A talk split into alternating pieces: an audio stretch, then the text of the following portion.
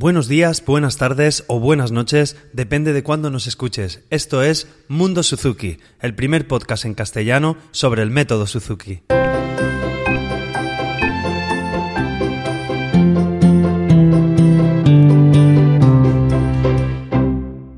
Hola a todos y bienvenidos a un nuevo capítulo de Mundo Suzuki, el podcast donde hablamos sobre todo lo relacionado con Suzuki. Soy Carmelo Sena, profesor de guitarra Suzuki, y a través de este podcast me gusta compartir mi experiencia en el día a día como profesor y todo lo que aprendo sobre esta apasionante filosofía, metodología o estilo de vida. Cada uno lo llama como quiere, por eso aquí lo llamamos Mundo Suzuki. Y hola a todos después de tanto tiempo, porque prácticamente desde el año pasado no he podido volver a hacer un capítulo sobre, sobre Mundo Suzuki. Os contaré un poquito por qué no he podido al final del capítulo, porque están en esta nueva etapa quiero hacer capítulos más cortos, más concisos, posiblemente sean más, más terrenales, digamos, pero, pero así tendré más tiempo para poder, para poder hacerlo. Voy directamente al grano y luego, luego os comento. Comenzamos con el capítulo 11.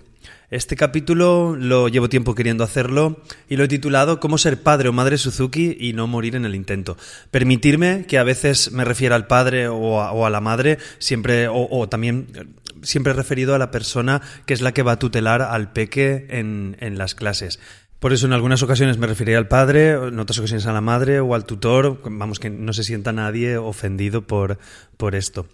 También vamos a ver cómo van cambiando los roles de los padres a lo largo de los diferentes volúmenes, porque nuestros peques van evolucionando y llega un momento en el que no, no, podemos, no podemos seguirlos.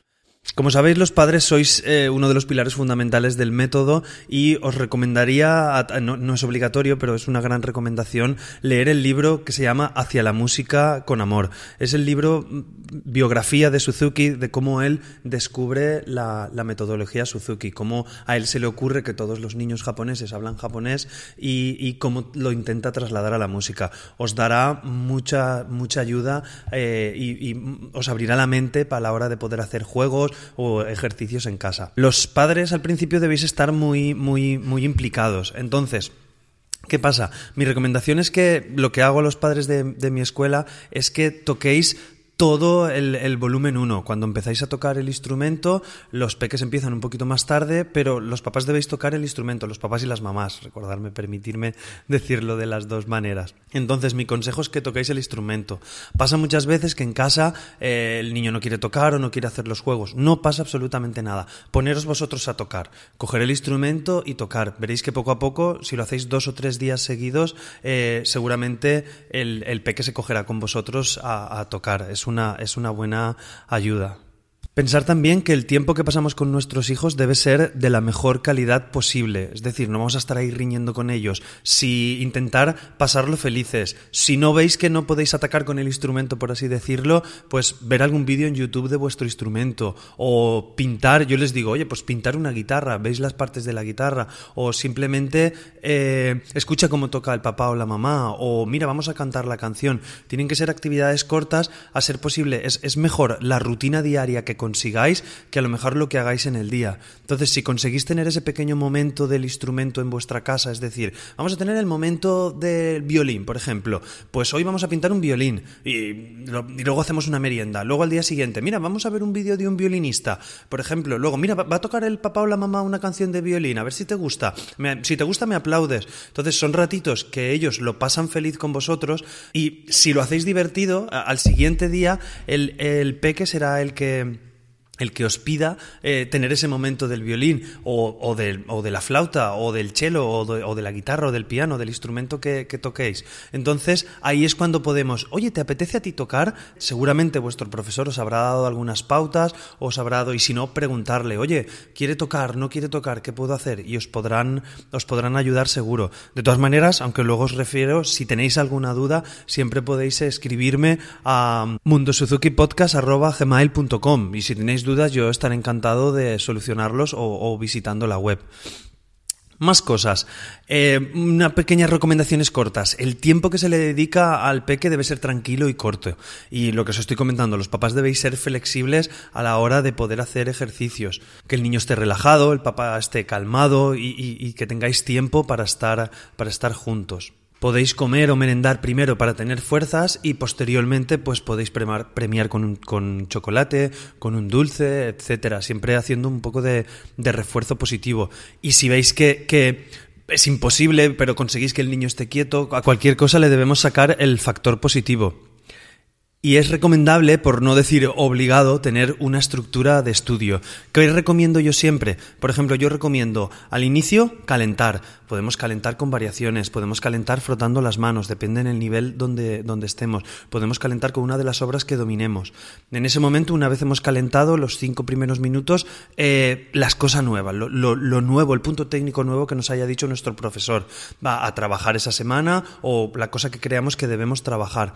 Y una vez hecho eso, posteriormente tocar la obra que más le guste, ya pasamos a lo que sería el repaso, repaso de obras anteriores, cómo poder interpretarlas, cómo hacerlas más bonitas, siempre teniendo un calentamiento corto, luego a la parte, digamos, más delicada, que es lo que más suele costar, y después al disfrute, que, que disfruten repasando las canciones.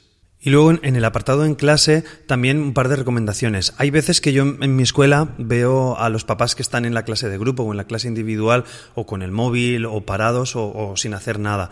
Mi recomendación es que apuntéis todo lo posible que, se haga en clase, ya sea en el móvil, ya sea en una libretita o donde queráis. Puede ser que nuestro hijo sea más receptivo, en, o nuestra hija puede ser que sea más receptivo en un determinado tipo de juegos. Todo eso lo debemos, lo debemos apuntar los papás para luego en casa eh, poder utilizarlo. Es decir, hay niños que son mucho más activos cuando se cantan canciones. Hay otros niños que son más activos cuando hacemos juegos de baile. Entonces, todo eso tenerlo en cuenta para conocer a nuestro hijo e intentar potenciarlo en, casa. Todo eso nos ayudará a hacer juegos más, más divertidos. Y antes de finalizar, me gustaría comentaros cómo veo yo la, evolución de los padres a lo largo de los volúmenes. Por ejemplo, en el primer volumen, los padres deben aprender con el niño. De hecho, en, mi escuela aprenden antes los, los, padres el instrumento y van, y van delante de los niños, aunque llega un momento, finalizando el volumen 1, que los niños van mucho más rápido que los adultos y es prácticamente imposible seguirlos. Entonces ahí, volumen 1 y volumen 2... Eh, el padre está y la madre está súper, o el tutor está súper, súper implicado. A partir del volumen 2 hay que dejar un poquito de espacio de responsabilidad a los peques, ¿vale? Pero siempre desde la supervisión. Nosotros debemos estar en, en, clase, con, en casa, en casa cuando estemos estudiando con el niño, debemos estar, pero dejando espacio a, ¿qué nos dijo el profesor que debíamos repetir cinco veces o diez veces? ¿O qué crees que podemos mejorar? ¿Cómo podemos hacerlo más bonito? Dejando un poquito de espacio a, a la responsabilidad. Podemos darles varias preguntas. Os dejo muchas más preguntas en las notas del programa, pero por ejemplo, le podemos preguntar, ¿qué quieres hacer? ¿Qué quieres tocar? A ver cómo responden ellos. ¿Qué quieres hacerme escuchar? Son varias cosas que podemos preguntarle y damos un poquito de responsabilidad al peque. ¿Por dónde comenzamos la canción? Comenzamos a mitad canción, siempre, eh, como veis, intentando dar desde la supervisión, intentando dar esa pequeña responsabilidad. Y luego, más adelante, os estoy hablando a lo largo de los volúmenes, pueden ser que pasen cuatro, cinco o hasta seis, seis años en la evolución esta rápida que os estoy contando. En el volumen 3 sí que empieza a, cambiar realmente el, el, rol de los padres. Es prácticamente imposible ya seguir el ritmo de velocidad de aprendizaje de los niños. Hay, yo tengo padres en la escuela que continúan estudiando, pero necesitan mucho más tiempo y claro, a la labor del adulto con el trabajo y todo no, no tenemos el mismo tiempo que los peques y nos cuesta mucho más. Entonces nuestro rol cambia. Cambiamos a enséñame lo que has hecho. Yo recomiendo, por ejemplo, está el niño estudiando, ya repito, estoy hablando ya a partir de 7, 8 o incluso 9 años. Eh, cuando el niño está estudiando el instrumento, le decimos, voy un momento al servicio. Entonces nos apartamos y dejamos ese momento de soledad al, chiquillo. Volvemos, oye, enséñame lo que, lo que has hecho. Y, es una manera de, ir, de ir dándole más su espacio, hasta que llega un momento en el, en el cambio se produce cuando dejo de enseñarle al peque las cosas que vamos aprendiendo en clase y es el peque el que me las enseña a mí. ¿Vale? Ese es el rol que tenemos que tener claro que a partir del volumen 3 se produce. Y ya a partir de volúmenes 4, volúmenes 5, los niños empiezan a ser un poquito, por no decir bastante más autónomos o deben ser ya más autónomos y estudiar por su cuenta. No quiere decir que los padres no estemos ahí encima, tenemos que seguir apretando para que estudien, pero ya es de, de una manera eh, más, más libre. Ya a ellos les gusta más el instrumento, quieren aprender a tocar y debemos dejarles esa libertad a ellos de estudiar. De todas maneras, aunque demos esa libertad, recordar que siempre debemos apoyarlos. Y bueno, estos eran los pequeños detallitos que quería deciros hoy sobre, sobre los papás y las mamás Suzuki. Permitirme que diga muchas veces solamente uno, uno de los progenitores. Contaros rápidamente por qué no he podido hacer un programa, otro programa desde, desde Navidades, madre mía, han pasado cuatro meses.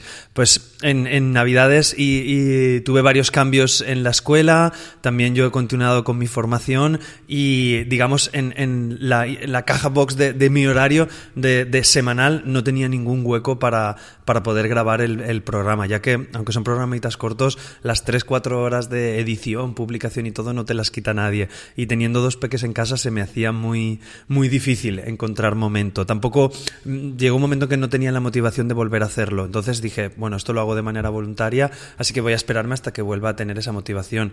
Y ya pasó febrero y marzo y me volvió a entrar el gusanillo. Tengo ganas, he hecho ya un horario en el cual puedo tener prácticamente casi todas las semanas el, el programa, así que lo vamos a hacer. A partir de ahora seguramente el programa vamos a intentar hacerlo de forma quincenal.